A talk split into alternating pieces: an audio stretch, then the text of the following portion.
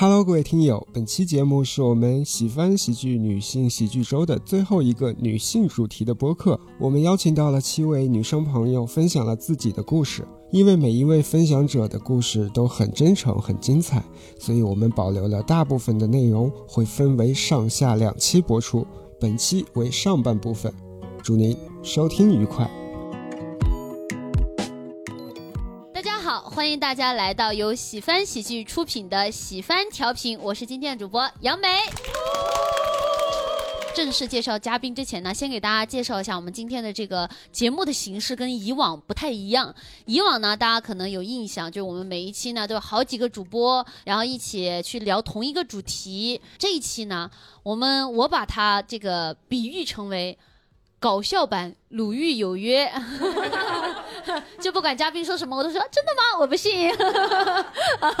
就是我们这一期叫女性故事会，是两个主持人，就我和七七，然后每一个嘉宾呢，我们都会跟他们聊一下他们的故事。我们今天这个形式呢，叫女性故事会嘛，我们每一个嘉宾呢都是女性，然后我们现场的我们的观众们呢也都是女性。哎，来，我们听一下姐妹们的呼声。哇，感受到姐妹的这个热情啊！现在我已经迫不及待了。就是我们之所以全部招募的都是女性的观众和嘉宾呢，也是想我们姐妹们一起来聊聊哎私房话啊。大家姐妹面对姐妹的时候会更加的放松。然后我们就像我们今天咱们就把这个喜欢这个 club 当成一个没有空调的炕啊，我们就是拉家常，然后大家一起分享一下。接下来就给大家介绍我们第一位嘉宾。我们看过线下脱口秀演出的朋友应该都知道，我们这开场呢。都是最难的，哎，因为大家还在个慢慢放松的状态里面嘛呢，所以呢，今天呢，我们开场呢，我们也是邀请到了一位脱口秀演员，哎。他就是孟阳老师，有请。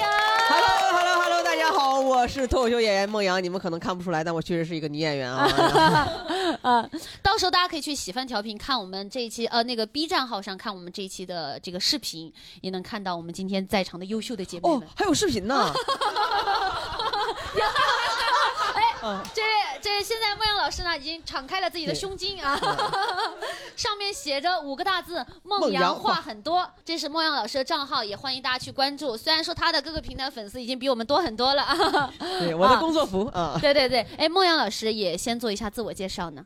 然后，Hello，大家好，我是孟阳，然后我是一个东北 I 人啊，然后我讲线下脱口秀讲了一年多的时间，现在是一个全职的脱口秀演员兼这个视频短视频博主。所以，所以其实今天我们也是想跟孟阳老师聊一下，下因为你现在作为新晋的这个短视频博主，也是属于咱们线下的脱口秀演员里面做的这个数据窜的算是这个 top 级别的了，就窜的真的很快啊。所以其实也想聊一下，你从什么时候开始做这个短视频的呢？今年五二零五月二十号第五二零，哎，这个特殊的节点选择有什么原因吗？就是其实刚好是去参加了一个商务，那个商务上面有一些 super star，我想说刚好就蹭一蹭流量，就从那一天开始。star 叫萨尼，萨尼，哎，感谢萨尼的粉丝，我就是把就萨尼的粉丝给我涨了第一波粉。哦哦，那你发完那个之后，是从什么时候开始决定说你要？做固定更新的博主的呢？我是就是那一天决定的，我就我是一个还比较落地的金牛座，我当时就是觉得就是日更，日更，对，比如说哪一条开始你觉得哎好像有点出具这个数量，这个流量有点出具规模的感觉。有两条吧，一条是全网数据不错的，是我讲了一下自己过往的履历，就是我过去三十三年的一些一些经历，包括我的一些工作经历啊，然后我的人生的一些选择，可能还比较。嗯，稀奇古怪，然后走的比较狂野，然后这是第一条比较吸引大家喜欢的。然后第二条全网比较火的是我夸了一下沈阳。刚刚有说到，就其实有总结一下你过往的人生履历，也可以简单跟大家介绍一下你过往的一些高光时刻。那可太高光，就有点像这成功学。我是 大学在澳门毕业了以后，先去毕马威做了 KPMG 做了两年的审计，世界五百强啊，Top Five Hundred 的。毕马威是什么行业呢？毕马威是个审计，就会计师事务所。是那个。孙悟空那个弼马温，那不是毕马威，我们经常被误会，挠他弼马温，哎，是弼马威啊。四大会计师事务所做了两年的审计，然后就裸辞来到北京做了半年的英语老师，哎呦，教雅教雅思，然后教完雅思了以后，我去凤凰凤凰网。刚刚有观众说教了两年雅思，行业没了。哎，这个 与我无关啊，这个都这个瓜你的就都就是。哎，我们今天另一位主持人也来了啊。来，呃，我们欢迎我们的另一位主持人七七哦，感谢感谢大家啊！我们现在呢开始采访孟阳老师，他在介绍他过往的人生履历。哎，你也可以感受一下啊。然后就进互联网了嘛，先在凤凰网待了一年，然后在腾讯待了个五六年，然后就出来就是讲单口了。就我的真会选，我的学历就是 不是我的简历上面唯一的污点就是单口喜剧这一块子，就能从这边亏得起呢。这取决于股票，我就主要是我还有一些股票，哦自己股票还会炒股，不不是炒，就是就这么讲吧，我的股票怎么说呢？就是。我是一百二十三美金购入了哔哩哔哩，然后哔哩哔哩现在的股价大概是二十一美金，就是我现在的身价大概就是这样的一个水平。虽然我没炒，但我能听出来亏的挺大发的。那你现在是在等它增值？我现在就是做时间的朋友，就是等它回去，但是已经成为了时间的人质。那现在做这个短视频，就刚刚说第一个是这个人生履历的，然后大家其实有有吸引到一波流量，然后第二个你刚刚说是就是夸了一下沈阳的帖子们，就是感觉在沈阳那个两天。体验特别好，沈阳的什么搓澡文化呀、洗浴文化啥的，那个真的就是把能上过的媒体都上了一遍，就沈阳各大媒体是吧？沈阳各大媒体是把你那个短视频转载，然后就是说这这这位什么对。呃女顶流来到了我们这沈阳，怒夸了我们，大概就是对我不最开心的时候，她不是女顶流，她上面特意说的是你脱口秀演员，我觉得咱这是官方盖章的，就是身份了，我就很开心。哎，我我其实刷到你那个视频，你那个视频是喝醉了之后吐槽的，对，这个。是 夸的，这就是日更的好处。当时这个视频是咋来的呢？就是我去跟人家那个演员喝酒，喝到已经快十二点多才喝完。但是我那天视频还没有更新，我当时的脑袋瓜子呢，已经是没有办法写稿了。我说我是干点啥呢？我回去了之后，就是我就一条过的，我就录了一下在沈阳搓澡当天白天搓澡的那个感受。当时底下评论有有什么印象深刻的？有没有骂你的？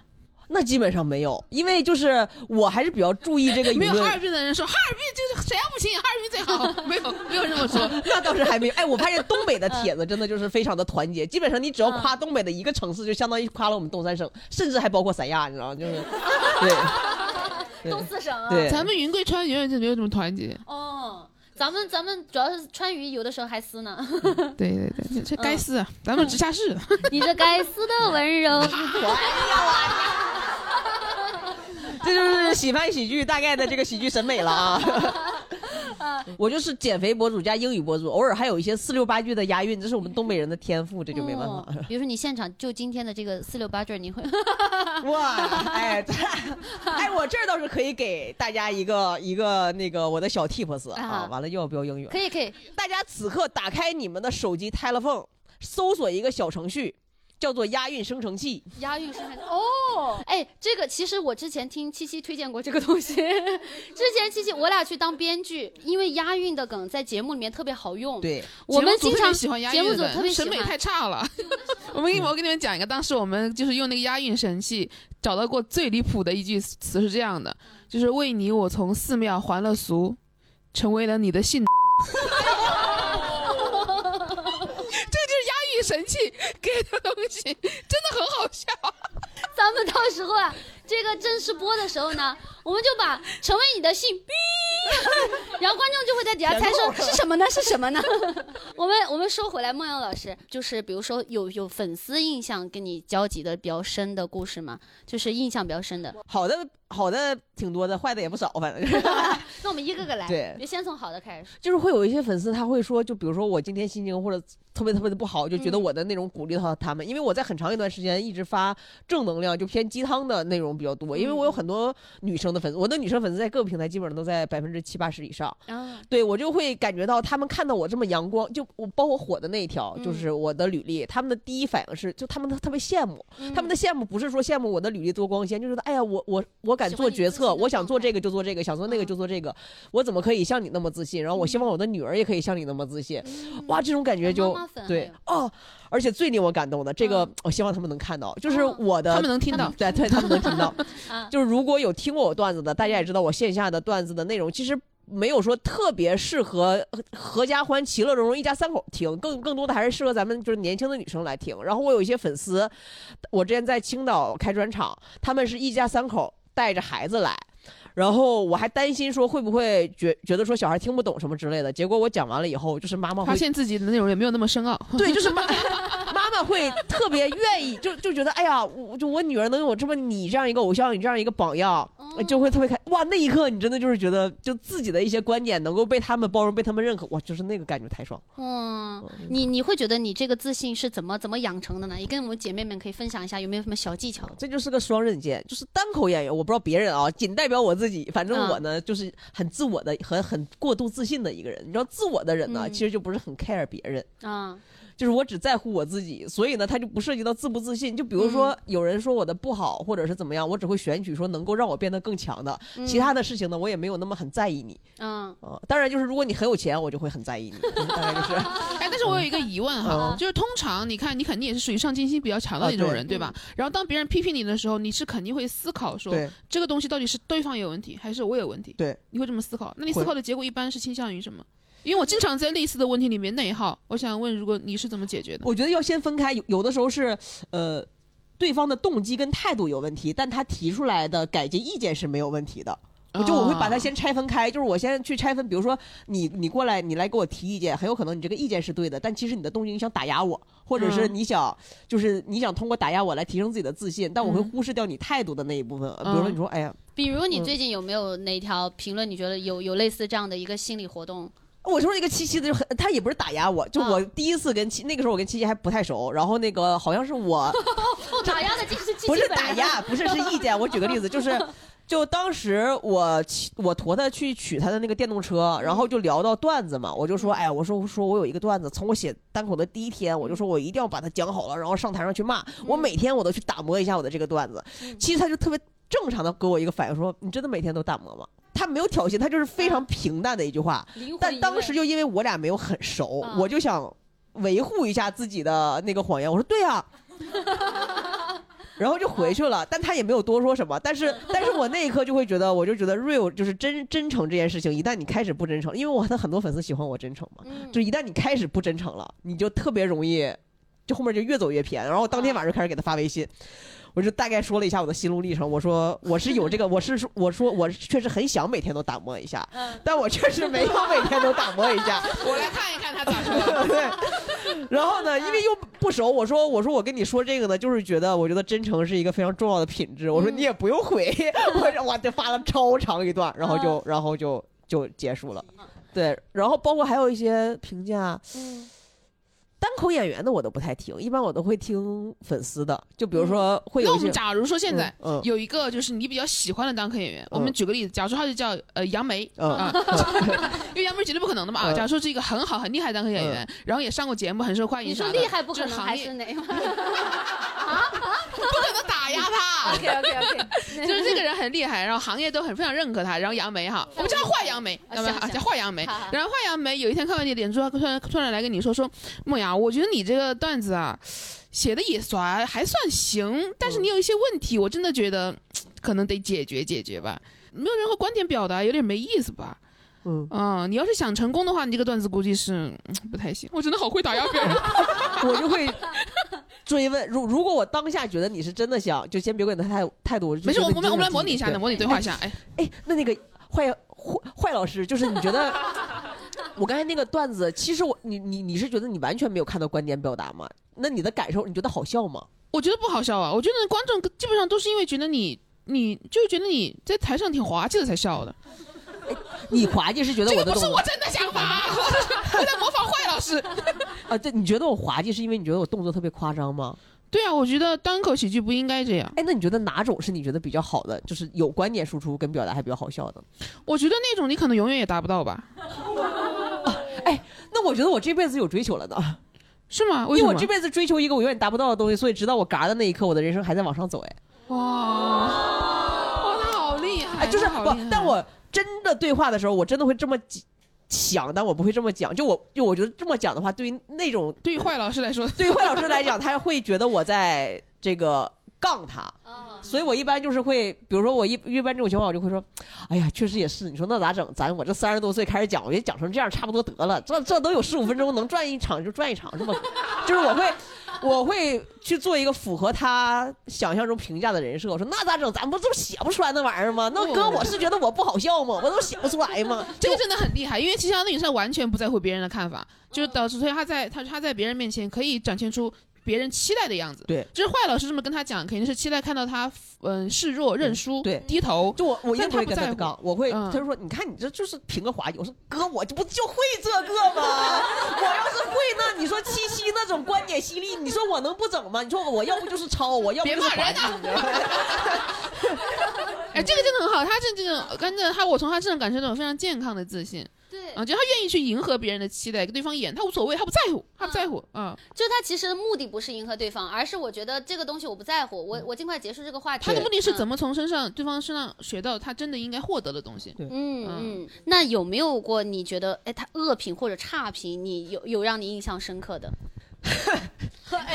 这个苦笑还是 是这样啊？哎，我前面会有大概就是长达半个小时的免责声明，就是因为我会觉得，就大家对一个东西有喜欢有不喜欢，包括我做过运营，我就整体我的心态还是比较平和的，而且我都有预期，而且用户的反馈已经远远的比我的预期要好很多。但是呢，我确实有一个感受，我实在是不知道这句话怎么可以委婉的表达出来。嗯，就是你偷偷跟我说，我想想。呃，哎，你讲啊，就是说这个孟阳老师哈，他本来呢就是觉得世界大同，每个人都可以快乐的生活在一起，都可以跟彼此之间建立良好的连接。但直到开始做短视频之后呢，他开意识到，哦，原来只有善良美好的人才可以一起做连接。他的意思就是他厌男。我刚才可没这么讲，跟这完全就是七七个人的一个观点表达。我的律师函已经在路上了。或者这么说，就是其实是。在有了更多的粉丝之后呢，粉丝群体逐渐的壮大，然后样本增加了之后呢，就会发现说，呃，有一些粉丝他其实没有想象中那么理智，然后这些粉丝的比例里面呢，男性要偏多一些，但不代表说每一个男性。反正真没必要这么讲，真的，我觉得，我觉得真的会被这个东西冒犯到的人，他不会听你前面这段的。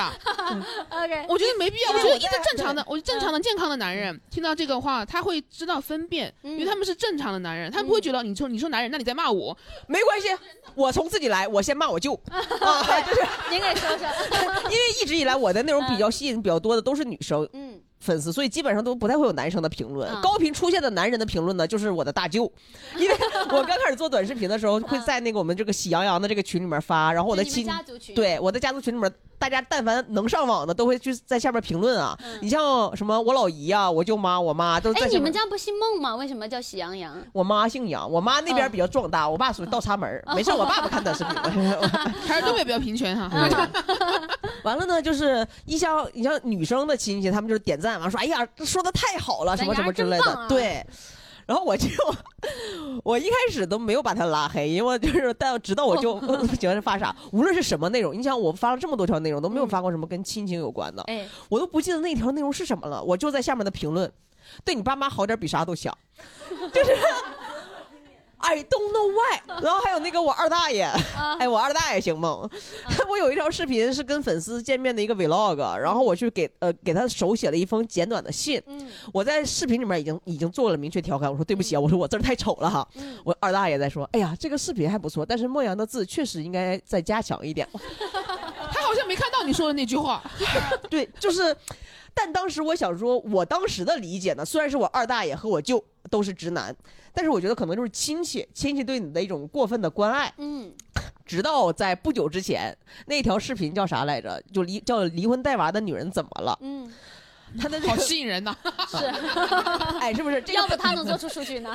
但这个也是感谢用户的反馈，因为前一条是我一开始没发这条内容，前一条视频是我吐槽这个《前任攻略四》，《前任攻略》真的。很难看，当然了，没有二手节奏好看。哎，二手节奏是真，是真的好看。哎，咱咱不拉踩不拉踩啊，对。人不知道，以为二手节奏买的咱们的差评。然后我去吐槽这个《前任攻略》不好看，然后底下有一有一条评论。呃，他大概的意思说，如果我是于文文那个角色，我离了婚带着娃，我也没有脸回去找韩庚啊。嗯，哎呦，就是看得我特别难受。确实啊，女人带娃太贬值了。哼，我啊，我跟你 有的人配不上那些男人的，听听不出来反话的哦。我跟你讲，那这样多好，这样我这样我就男粉丝了。我骗他们来买我的专场，他们以为我艳男，他媚男。哎，可以可以可以，哎，咱们两个就直接一统天下，好吧？没问题没问题。对，然后然后而且还是一个女生发的。我很担，我一般不去对评论做回应，但是我很担心我的很多女生粉丝看到那个以后会给自己往身上去去去扣，所以呢，但我又不想伤害这个女生，我又不想挑起对立，我如此之谨慎。我的第二条视频大家可以去看，我甚至连一个男字都没有讲，我就说离婚带娃的女人怎么了，以单口搞笑幽默的这个周星驰般解构的喜剧方式，我去讲说，你看咱们一个女生。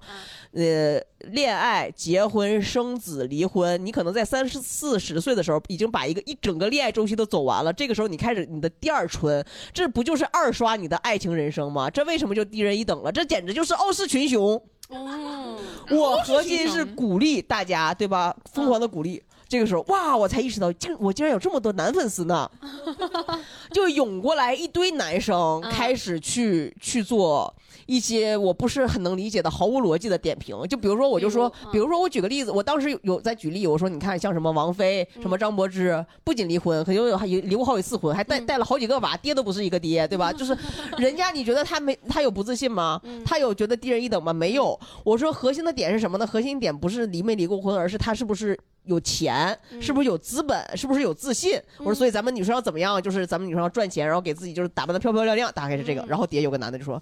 大部分女生不是王菲跟什么张柏芝啊，哎呀，就是他们，他们为什么 get 不到重点？他们就真的很像我二大爷，你知道吗？我真的一分钟的但是你字儿写的不好呀，对 好点比什么都强。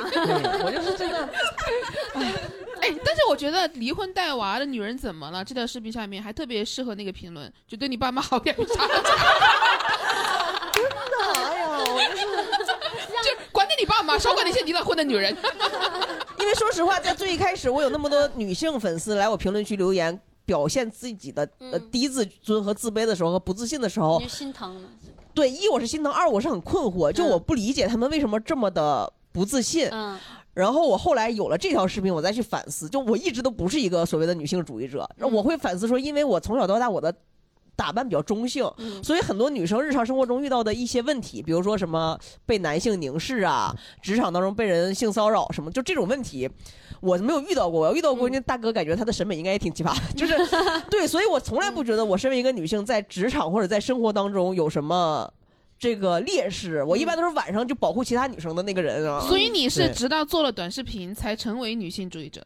我现在也不是女性主义者，你现在已经是了。我我只是理解了那些女，因为我不是一个女性主义者的原因是，我没有受到过这些。那你的意思是，只有受到过伤害才能成为女性主义者？哦，当然不是，你就像给我下套你个小鲁豫。我就是，我就是单纯觉得好奇，为什么你会觉得自己不是？因为我看你做的这些事情啊，从从他做的事情的性质上来说，我觉得他可以称之为一个女性主义者。因为就是我会有几点，一我会觉得现在女性主义者是一个加成的 beef。就是我不希望让误导大家觉得说我为了想要吸引流量、吸引女性粉丝，然后就是直接给自己说我我有一个我有一个王冠，是我可是女性主义者。朋友们，一是我我我担心大家揣测我的动机，二是我也不太了解女性主义者到底是个啥，就是到底啥是女性主义者，就我不了解这个定义，又因为它本身是一个好事儿，在这两年之，我就是很担心自己今天说我是个女性主义者，然后有一天大家发现我都甚至不知道什么是女性主义者啊，就因为这个东西，大家现在。好吃香，你就往自己身上靠。我不希望大家就有一天我自己就是我觉得他，我我我理解出来就是是他没有那么在意那个定义，而更多的是在想我要怎么做。对，呃，就是所以我说他这已经算了啊。对，所以他就是他呃他没有太多回答你那个，就是他没有在乎那个，他就是在乎的是我怎么做嘛。嗯，那那你你那个评论还有什么印象深的吗？哇。可太，我跟你讲，真的是，就是因为我很少有内容是每个就是一条内容在各个平台都很火的，但是这一条真的是一条内容在各个平台都很火，都被骂了。呃，不是被骂，就是他们还不会骂你，他们就是那种讽刺。哎，对，但是他们的讽刺呢又很没有逻辑，什么？你看那种。离婚带娃的姐妹们，叹号，千万要听，千万要听 UP 的叹号，你都通关了，叹号，暗示求情了，叹号，千万别降低自己的要求，叹号，手链顶到了，叹号，赚钱买包的叹号，迪拜王子明天就来追你了，叹号，普通国男根本配不上你，叹号，加油哦，就他，就是他会以这种阴阳怪气，就是那种你知道阴阳怪气的，那种那他平时说话他是马景涛吗？他这么多叹号，然后一般我都不太会回，因为我觉得他 他没有实实质攻击。到那个人，然后只有一个我回的，他他他说的是，我看一下啊，二婚带娃女孩高人一等冒号，然后一个捂脸哭，捂脸哭跟狗头这两个大家一定要在评论区小心。就 但就是我不是说带这个都不好，但是就是嗯我会很警惕这个表情。然后这个逻辑成立的话，让未婚女孩情何以堪？吃瓜的表情，这不就是劣币驱逐良币吗？生活作风良好。对待感情慎重的好女孩，不知道看到这视频内心有什么想法？冒号狗头。哎，反正这个我那我当然是觉得那些离了婚还带孩子去找伴侣的女生就很不好呀。都已经啊，都已经都已经有过男人了，怎么还好意思结婚呢？好羞羞啊！哥哥好厉害呀，竟然知道劣币驱逐良币耶！叹号！了。你知道我当时真的，我当时看到这一条，我都一快忍不住，就是。各位就是男性用户们，不管你好坏，我必须要就是有一件事情，有个秘密，你们可能不知道。但凡一个演员，他敢自称脱口秀演员，且在线下，对吧，还能接到一些演出，他有一些基本的能力。其中一个就是讽刺跟吵架。我视频这么的温和，单纯就是我不想黑红。我看到这条视频给我气的，但是。我咋你咋回的？这个我得教你一点啊！你这个就经常在短视频上吃亏。你别阴阳，阴阳呢就一定会招黑。你就一定要非常淡定、温柔、礼貌的就给他一击。我当时的回复是：我学学，我学学。咱们来且听。因为我的目的是希望女生们开心，就男的不重要。我就是结婚生娃啊，生活作风怎么不良好了？难道不是因为本着过一辈子的心态才会这么做的吗？女孩不分劣币良币，每一个女孩都是独立的个体。你应该加十个叹号。对啊，就是休想，就是就是因为因为我还比较了解这些女生，就她的这种话特别容易让女生代入，就是啊，我是不是会被？你值得被喜欢，嗯。哎，我们我们关于梦瑶老师这个短视频其实聊的差不多嘛，我们有留一个一个给大家这个提问的一个名额啊，大家有没有哪位姐妹想要提问聊一聊的？呃，我我知道孟老师是一个单口喜剧演员，然后我现在是一个开放麦的新人，想知道老师第一次上台的时候是什么感觉？怎么又是一声冷笑？不是，因为第一次上台的感觉。坐坐坐坐坐坐，妹妹坐。哦，那正好孟老师可以给你增加一次自信。第一次上台，就像咱们这种人，一定都是私底下有一堆人说：“哇，你这个太好笑了。”你然后一上去，我还是写了稿子，还背，还在家演练，我觉得自己太好笑了，然后我就上去了。我这我印象特别深刻，当时在蜗牛的小酒馆，然后那那是一个夏天，当时空调有点问题，就有点热，我还想我还我还现挂了呢，我跟你讲，我上去第一句话，大家好，我是孟阳，哎，今天好像那个空调有点问题，现场有点热啊，没有关系，我给大家降降温，挺幽默的那个，当天可不是这，因为现在场子热了嘛，当天啊我我的原原话就是那种气势，底下一声没有。但我依旧挺到了现在，所以朋友第一次讲开放麦不重要，嗯，就是不不重要。那那个时候是非常懵懂跟青涩的你，我现在一回回回回忆那个过去哦，我觉得我简直就是个大傻傻。我我要我得讲一下，我从来没有在那种公共场合讲过，就是我当时第一次上开放麦的时候，然后讲完之后效果还挺好的，因为我请了六个同事，现场总共十二个人。呃，下一个就是一个男演员嘛，那个男演员上去，哎，我忘了是为什么了，他就开始说我长得丑，他一开始是说像一个，他说现在脱口秀是没有门槛哈，我刚开始以为他说的是就是这个技术上没有门槛，我想说是因为我是新人嘛，然后他开始说是因为我颜长长长得太丑了，好像对颜值没有要求什么的，然后他说一句我很不理解的话，他说你长得这么丑，你不应该来讲脱口秀，你该去讲相声。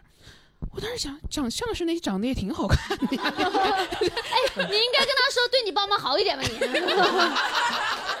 我我我真的就是建议所有所有人都上开放麦讲一讲，因为就是我今天能这么的自信跟阳光，很重要的一点就是，当你开始讲了单口喜剧，比如说以前我遇到不开心的事儿，比如说我被那个七七打压了，就是你会，你跟别人去诉说呢，你觉得自己像个怨妇，觉得自己很弱，你自己又消化不了这种情绪，你又不敢骂回去，他就会就是你一直累积累积，他总有一个爆发的点。但我跟你讲，当你开始讲脱口秀了以后，你都生怕你自己。和解了，你知道吗？我，哦，负面情绪，我的妈呀，负面情绪，你知道，你就会想办法说这个负面情绪我怎么，就是你你会特别，就是它会变成你的一种宝藏，说我靠，这个负面情绪我得好好拆解它一下，因为有的时候你写着写着吧。你就跟自己和解了，他就写不成段子了。你恨不得就说：“哎，我靠，我得我得生气，我得愤怒，我得抑郁。”所以就是真的特别有助于身心健康。欢迎姐妹们都来上开放。我当时那句话不是打压你，我知道不是打，哎，我单纯觉得你他妈吹牛逼。我我觉得不可能有有任何一个人就是每一天都打磨段子。我觉得差不多，我们第一个故事，哎，我孟阳老师开的这个场非常好，非常好。然后也感谢孟阳老师的分享，感谢感谢，大家记得去各个平台啊，去关注梦阳话很多。哎，好，感谢孟阳老师。然后我们第二位嘉宾呢，哎，我们开场都很难嘛，所以呢，我们啊第二个嘉宾也请了一位脱口秀演员，我们有请叶明，哎，明明子。明明子，我之之前呢，其实我们对每个嘉宾也有了一些了解。然后，明明子今天分享这个主题呢，是跟恋爱相关的。是的，我的愚蠢的恋爱。哎，对，这个题目叫“奇葩初恋”啊。哎，那你跟大家聊一下，这是怎么个奇葩法呢？呃，就是因为那段时间是我刚步入社会，然后也是我的第一段恋爱，然后是我，呃，在那段时间是我整个思想冲击最强的一个时候，是以。最开始那个时间段的我是我被我老家那段那些规训规训的最好的一个时间段，然后又是因为我去过大城市了，又回到老家，我又有那种思想的冲击，我想突破那个那个桎梏。你是你在原来老家那块儿，你吸收了一些知识，然后你现在去了外地之后，你说他吸收了一些新的知识，大城市的知识，你想用大城市的知识冲破老家的知识。对，所以我做了很多愚蠢的事情啊！你怎么冲破的？就是。我就第一个冲破的就是性，我 冲破了性。对，就是因为我那个时候被老家规训的很好，然后我就遇到了我第一个男朋友。我第一个男朋友，我写段子也写了，就是认识的非常草率。有多草率都成？哎，谈恋爱？哎，真的就这样，真的就是这样。我跟你讲，他是真的就是过来跟我说能不能加个微信，然后就加了微信了解一下。对，然后他是他的职业很特殊，他是个摆摊儿的。啊，没有执照呗就，哎，他是个有执照的摆摊儿的，那还可以，专业摆摊儿，条件还不错，可以嫁了。女孩子图啥呀？就图个稳定，有执照可以了。我在突破我的桎梏，你我不要稳定，他在试验你的桎梏。但是我他确实就是他。因为他长得很帅，然后又显得很年轻，他比我那是可以，他比我大两岁，哦，他真的很帅。呃，现在看吧，可能也就是长得稍微好一点的男的，但是那个时候我真的觉得他好帅啊，他真是没见过世面，没吃过好的，你知道吧？你现在男朋友也一般，反正 现在男朋友还不如那个。但是我突破了桎梏。成老师这期别听，别听，让他听，就听这一段。听，呃，就是因为呃认识的时候很草率，就是我妈拉我去她那个摊位买手串儿，她是卖那个手串儿的。嗯，我说我不不买不买，然后我就抬头看了一眼他，我说他好高啊，好帅啊，我然后买吧，也也没买，这都还没买。我虽然好色，但我抠。然后没买嘛，就走了。然后第二天我就假装假装路过他那个那个铺位那块儿，然后我就想会不会有一些交集。结果他就叫住我了，嗯，然后就要了我微信。然后问你为什么不买串儿，然后他送了我一串儿。哎呀，陷阱哦！哦，陷阱真的是陷阱，就陷阱，直男的陷阱。你就应该那个时候就脱身而出的，拿到了串儿就赶紧走。我 真的拿到串儿就走了，因为我是个 I 人。我我我走了之后，我回家就跟他狂聊，就微信狂聊，聊了一天就在一起了。然后在一起第一天我就跟他做爱了，因为没事的。不好意思啊，不好意思，没关系，没关系。我之前实在太多了，我之前在播客里也跟大家说过，因为因为说实话，那个时候我为什么说我愚蠢？因为我做这个决定，并不是说我想跟他做爱，而是我被他骗的，骗到了酒店，然后。做爱，然后因为我想体验一下，因为我也二十二岁了，我觉得我有我身体的主导权。但是我的我老家的那种规训又告诉我，女人在婚前有性行为是不检点的行为。确实，嗯。他就 cos 的是老家的桎梏这块子，他本人不这样，他没男吗？对，今天在你的故事里面，我全程 cos 那个，他就 cos 大姨，他就 cos 大姨，所以大叔，我那段时间是心理压力很大的，因为我又想代表一个新兴的女性，但是这些思想又又。捆着我，又觉得啊，我是个不检点的人，所以我那段时间呃压力挺大的。但是我跟他在一起，呃，也是想我其实我爱他，呃，不是，我想我对性的好奇大于我爱他，嗯，就是我就想知道这玩意儿到底是他妈咋干的呀？到底是怎么怎么做的？因为我也看过很多小电影，也是有过这种理论上的学习，但是实实际实战上确实是欠缺了一些经验。我想知道到底是怎么弄。快进入正题吧。我只能我只能说并不愉快，嗯，并不愉快，因为我因为我发现就是虽然就是那个时候我为什么说我愚蠢，就是因为我已经发现我不舒服了，但是我依然觉得我们之间是有爱情的，但是其实他就是我当时的感觉是什么？就是我是一个工具而已，我只是一个工具，就是我发现女生。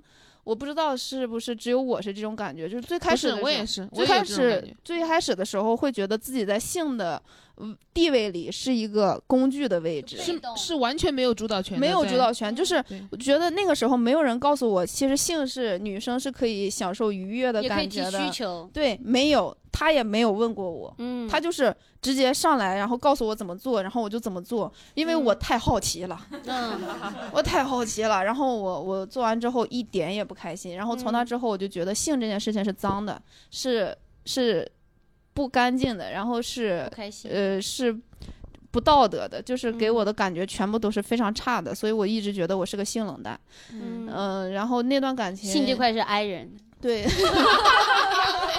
好牛啊，杨伟，这个梗太好了。然后确实是那那段时间，虽然说第一次性爱不是很愉快，但是我觉得我跟他在一起，因为我为什么敢跟他做，是因为我觉得我会嫁给他，我觉得我们一定会结婚。但是我们俩处了没到两个月就分手了 就是因为完全合不来。他是一个完全就是。你把所有直男的缺点全都可以安在他身上，大男子主义，然后完全就是不把女人当回事儿，就是他是会去梦阳的底下回复感叹号和对你爸妈好点的，不是他会觉得就是他会直接说离婚的女人就是不值钱。就是我哎，对你一说修辞这个，我想起来，他学历根本就没有。就是我一直以为他是个大学生，根本就没有，到底是多没有？小学毕业，初中都没毕业，他真的小学毕业。他初中和高中的毕业证是买的。哦，就他哦，他其实相当于是在欺骗你，他骗你，他全骗你，骗你。对，咱们不是说学历低不好，就这个渣男他骗人。然后我又我又有一点恋爱脑，我确实是有点恋爱脑。然后我我。我其实不是觉，我不觉得恋爱脑不好，我只是觉得恋爱脑要跟恋爱脑在一起才好。啊，对，这个太好了。呃，你恋爱脑，你跟一个一个渣人渣在一起，你你怎么样，不管男的女的，你都不会快乐的。然后我跟他在一起之后，他就是，因为那个时候我其实是在考美院，我想就是改行，我想去学画画。然后我其实很努力的在考美院，我想摆脱我当时的那个工作。嗯。然后他就一直在跟我说，他说你一个女的，你学那些东西干嘛？你最后不还是得结婚，在家带孩子？他绝逼是去梦想底下评论的。对，女人就得带娃。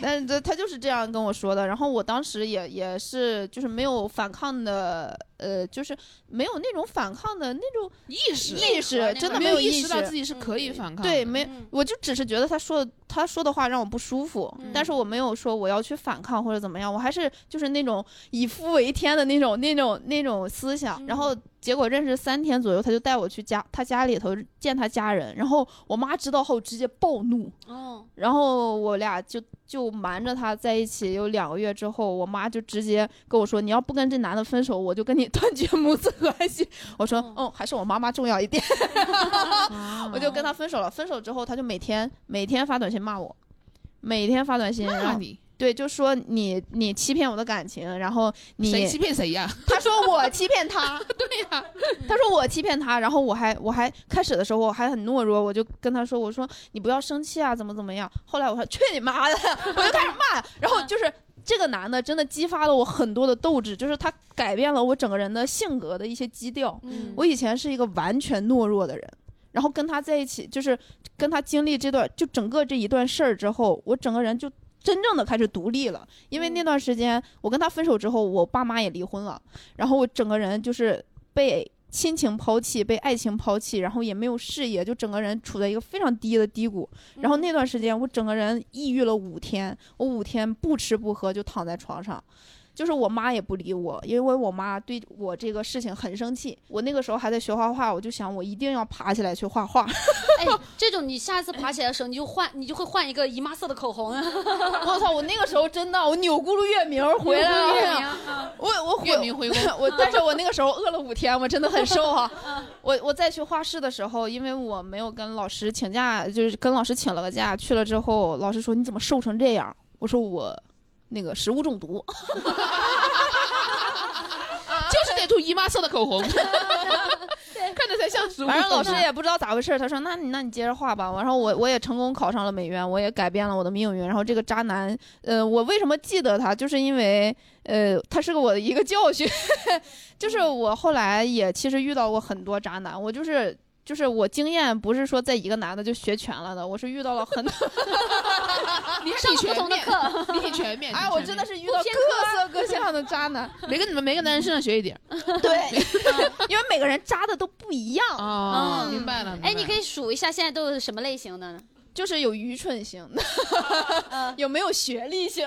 第一个就没有学，然后还有那种就是海王型的，嗯，然后还有那种海王。但蠢型的，那怎么当的海王啊？这发错了，帅吗？给你发，给给月明发的时候说杨梅今天出来玩啊，他真的是这种，就是发错了，就是这么蠢啊？呃，就他不是出来玩，他是从认识的开始，然后就开始每一天每一天都跟我聊天，而且从早上聊到晚上，嗯，半年，嗯，聊半年，呃，这然后我就说这，就是要么这人有病，要么就是他喜欢我，嗯。对吧？就正常人是不是都是这种反应？结果我说我跟你在一起吧，然后他吭吭哧哧的跟我在一起七天，然后跟我分手了，说我我觉得我我我们还是当朋友吧。我去你妈，谁跟你当朋友的？然后我是真的很生气，因为我觉得他喜欢我，结果他吊着我吊了一年半，然后告诉我我们还是当朋友吧。他说，呃，我怕我跟你在一起之后我们分手了，然后你就不能跟我做朋友了。我们有位姐妹说她应该有女朋友，她有。就是他前半年确实只在跟我一个人聊天，但是后后面那一年他有七八个对象一直在一起聊。哇，他的手速得多快呀！他那个打字，跟他我跟他分手就是因为他明明可以直接告诉我他不喜欢我，就是让我把这段。感情放下，然后让我好好的走出来，但是他不，就是在我把他拉黑之后，他打电话给我说：“你把我拉黑，你怎么把我拉黑了？”我说：“你自己不知道怎么回事吗？”他说：“我觉得我们还可以做朋友，我们才在一起七天啊。”我说：“我们在一起是七天，但是你掉了我一年半。”他就是享受那种把鱼养在一起，每一条鱼都不要跑。呃，其实这种男的，我分析就是他就是很自卑，他在其他方面没有任何的长处，所以他就只能靠异性缘来证明自己是成功的男性。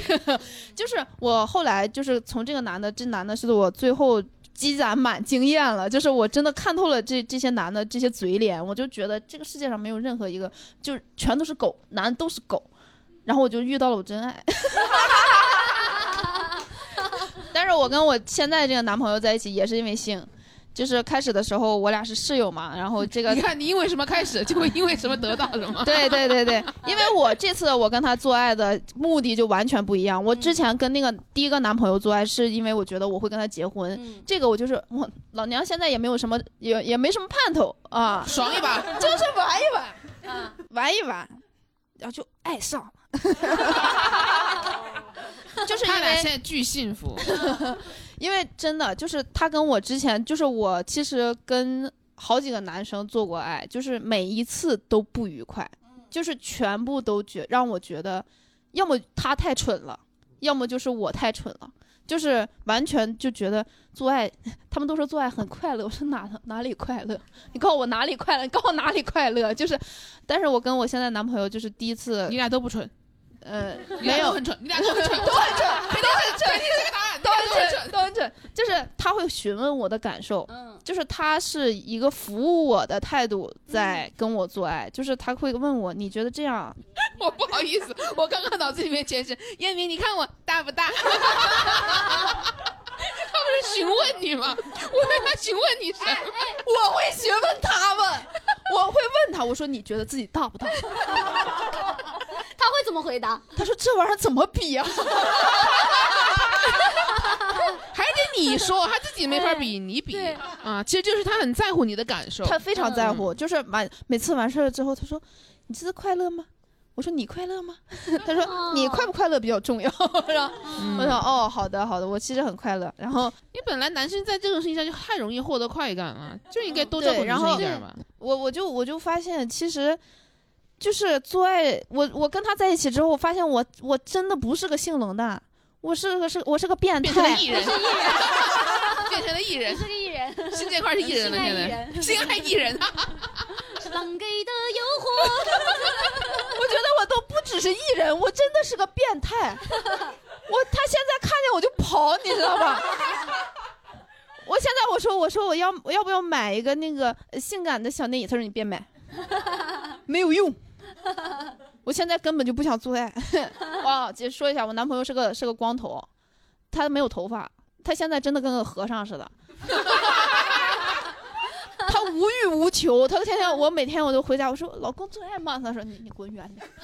她男朋友前两天跟我说，他现在每天在敲木鱼，他真的买了个木鱼，每真的那种木鱼，不是电子木鱼，是真的木鱼，买了一个。我觉得你你这个故事也很好，就是就你的整个性爱的经历、感情状态和观念的经历的一个转变蜕变。就是你对性这件事情，你的态度已经完全跟以前不同了。但是我觉得，我我我觉得女生如果恋爱的话，我觉得。确实要理性一点，然后男生有一点恋爱脑是好事。嗯，就是女生要像男的一样，男的就是就不是所谓刻板印象里面的对刻板印象的男性要理性一点，然后男的如果有点恋爱脑就很幸福。我觉得男生如果有不管在性爱上，在生活上有服务意识，真的是很打动人的。对对对对，我们俩就是性格完全调过来，他就是就是那种。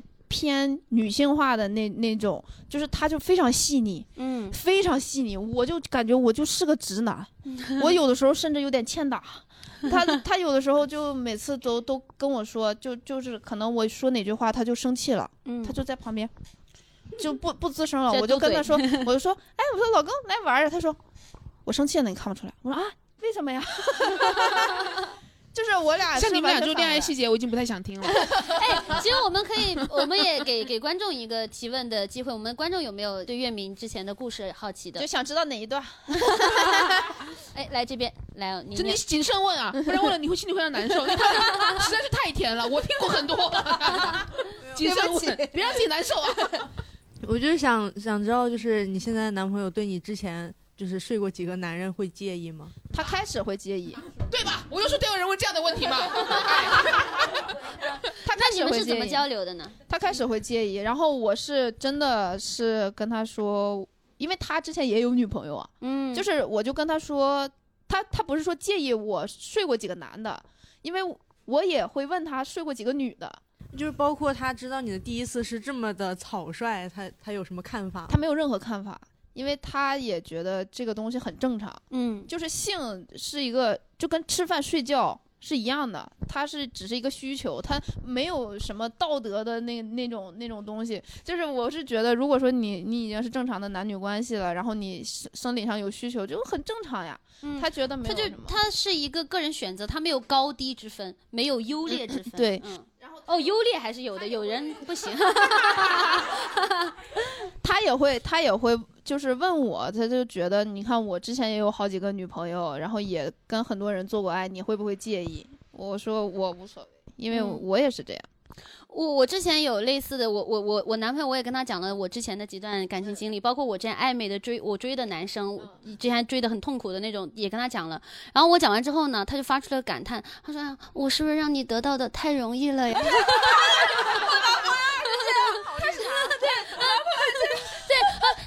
会不会不珍惜我？我就说，哎呀，我会对你负责的。我也是，我也是。我男朋友每次都说，每次都让你这么轻易的得到了我，你都不珍惜我。我说你要点脸吧。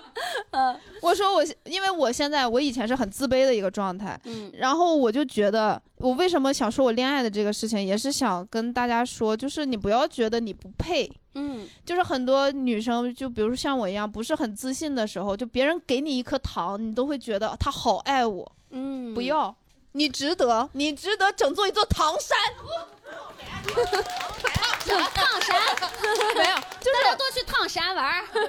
就是以以前的我是那种别人只要对我好一点，我就觉得他好爱我呀。嗯，我我我也要好好的爱他。但是其实你没有什么配不配的，就是他喜欢你，你喜欢他，然后你们互相的理解，互相搀扶，就是很好的感情。姐妹们，如果有人跟你说你不配，你就跟他说配，要要加一个前前摇。要 加十个感叹号。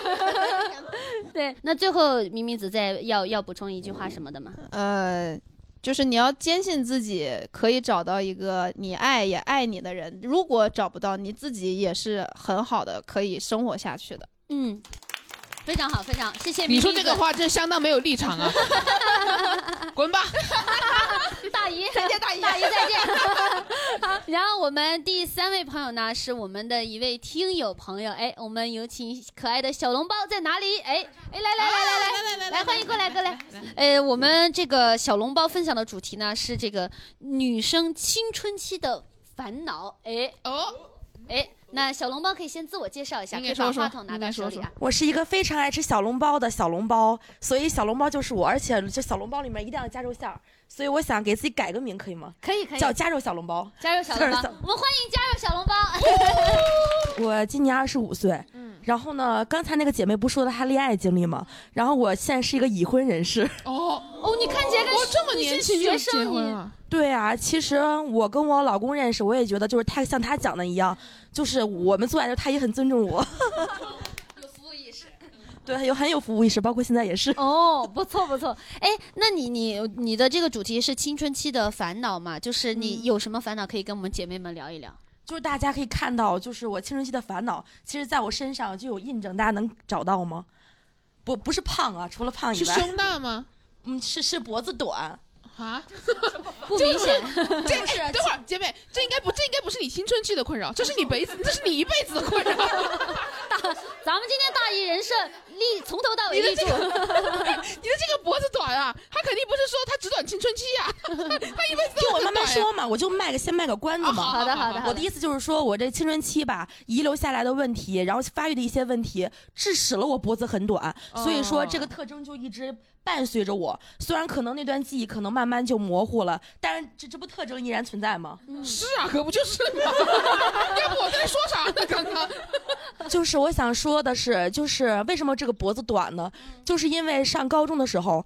嗯，怎么说呢？我从小就是被大家在大家眼里是一个很开心果的角色吧。然后那个时候班里就有一些男生很讨厌嘛。然后我妈就经常的问我，哎，说你以前根本就不弯腰驼背，你现在为什么要整个人缩在一起呢？然后我我就其实在我妈面前，我就会这样挺着，然后把脖子伸得很长，就像以前一样。但是其实是因为班上有一些男生，然后他们会突然，我当时胸大嘛，在班里的女生当中，他们会突然对我这个特征。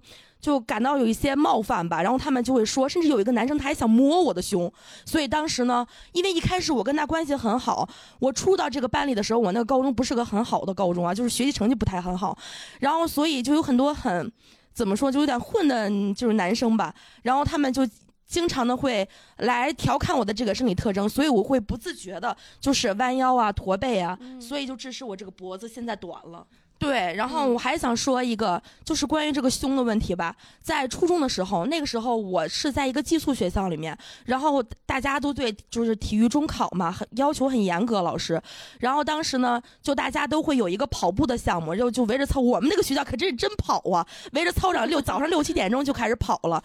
然后当时。嗯，我妈妈没有在我身边，她在很远的地方上班。然后就是当时我其实初三嘛，已经是你生生理发育了嘛。然后我知道，我知道，我我我也那个时候发育了，我也胸很大的。那个时候也有班上同学，也有那个男生，他们会挑我的内衣带儿。哦，就是夏天的时候穿衣服薄嘛，会挑内衣带儿。好讨厌。对呀。但我的脖子就还，快缩起来，就只能说不算特别长，但是也勉强也还算可以的，比我的长多了。然后呢，当时在宿舍里面，在宿舍里面，在宿舍里面，我说到宿舍了吗？啊，没有吗？是吧？对吧？太可爱了。对，在宿舍。小龙猫破音了，我说的宿舍了吗？说的跑步。他肯，你肯定提到宿舍了，你肯定提到宿舍了。宝贝，宝贝，你这个记忆呀，也就那样了，真的。嗯。就当时就大家一块儿在操场上跑步嘛，然后当时我们班就四个女生，所以老师就很关注我们。然后我每次可能我在想，老师是不是太嫉妒我能跑第一了呀？就是他那个是标准是三分三十秒。呃，是优秀。当时我经常能跑进优秀线里，所以可能是这个原因吧。他就把我私下里找到说，他说你没发现你这个跑步的时候胸就一抖一抖的吗？然后他他他还声称是最喜欢的一个老师，现在我最喜欢我的一个老师，现在我完全不相信。然后呢，他还把我叫到一边，然后把一另外一个女同学也叫到办公室里，说他的胸怎么就不抖？哦，对呀，真的吗？你不你不瞎说了。你就是我那个老师转世。我今天实在是非常刻薄。对呀，我这整个一个人就太刻薄了。你你不当大姨了，你当坏老师。我今天是刻薄。对我，我上上次是惠阳梅县我是坏老师。然后呢，他就让我看那个你同学的小内衣，然后让我回家告诉我妈，我应该买什么样的内衣。哦，她是女老师。对，是女老师。嗯，那她是她的出发点是为了想帮助你，还是她？你你的感受是怎么样呢？你你当时的感受？都有点，那那那就是，我现在觉得重点在哪里？我当没有，我其实是想问他的感受，我觉得他的 感受是最重要的。嗯，因为那个老师他曾经私下或者是在台就课堂上无数次的表明，我是他所有学生当中最喜欢的一个学生，所以我当时还是觉得，虽然有点不好意思，但我觉得他还是想站在帮助我的立场上的。嗯，但是现在我觉得我穿不穿跟他有什么关系？嗯，你说照顾好你爹妈吧，你。万能回复，真的学到了。嗯，对。然后其实我觉得我分享这个故事，嗯，我觉得就刚才你们发给我那个小卡片吧，嗯，上面不是有一个，呃，就是拿过来我看一下，我忘了。啊好，好的，好的。我们今天有给大家送伴手礼，还真是我们的女性喜剧周的赞助，哎。然后这上面不是有一个处女膜吗？嗯，我当时看到这个，我就在想，处女膜一度被认为是纯洁与否的象征。嗯，但是有胸这件事情，不就是应该是女生的象征吗？这处女膜不等于纯洁与否，那那那可是这个胸就等于女人啊。所以说，这个我们有胸，然后并且能够昂首挺胸的把它露出来，这是一件身为女性很骄傲的事情啊。所以我觉得那那个那个男的简直是疯了。所以说，这这处女膜不等于不等于纯洁与否。哦，你说月明那个男的吗？还是你说哪个男的？我说刚刚就是那个我高中的时候碰到那个男生，他就一直调侃我的这个胸嘛。哦，今天这样的男的都，这男的太多了，不叫说山大舅好的，当老公挺好的。对对，就是咱们就该昂首挺胸，就算挺出来没有也没关系啊。我这个没有也没关系。而且我觉得还有一点，我觉得特纳闷儿。哎，你说上学的时候吧，你的胸大，然后就有人有男生就来调侃你，然后现在吧。黑嘛，我我有个我有一个女同学，她可好看了，嗯，也也跟我身高差不多，然后九十多斤，然后她遇之前遇到的渣男都说她没有胸，好，你们到底是要怎样呀？你这个一看就是男人把他们自己的需求按到了投射到了咱们身上呀。对啊，我觉得就是啊，有本事他们也隆一个不得了吗？哎，感谢感谢感谢我们加肉的小笼包，感谢你的这个激激情四射的分享，对，大家都感感受到你的活力和可爱，谢谢你，谢谢加肉小笼包，哎。啊，接下来下一个呢，我们是一位成熟女性啊，哎，我们有请我们的鹏鹏姐，有请。以上就是我们本次女性故事会的上集部分。如果你喜欢我们这次新的尝试，欢迎您多多评论点赞，您的反馈对我们非常重要。另外，如果想要进听友群或者来线下参与录制，可以添加微信号“喜欢喜剧一”。想要看视频片段，可以在 B 站搜索关注“喜番调频”。我们下期再见。她也是谁的妈妈？女儿啊，妻子啊，朋友姐妹啊，他和他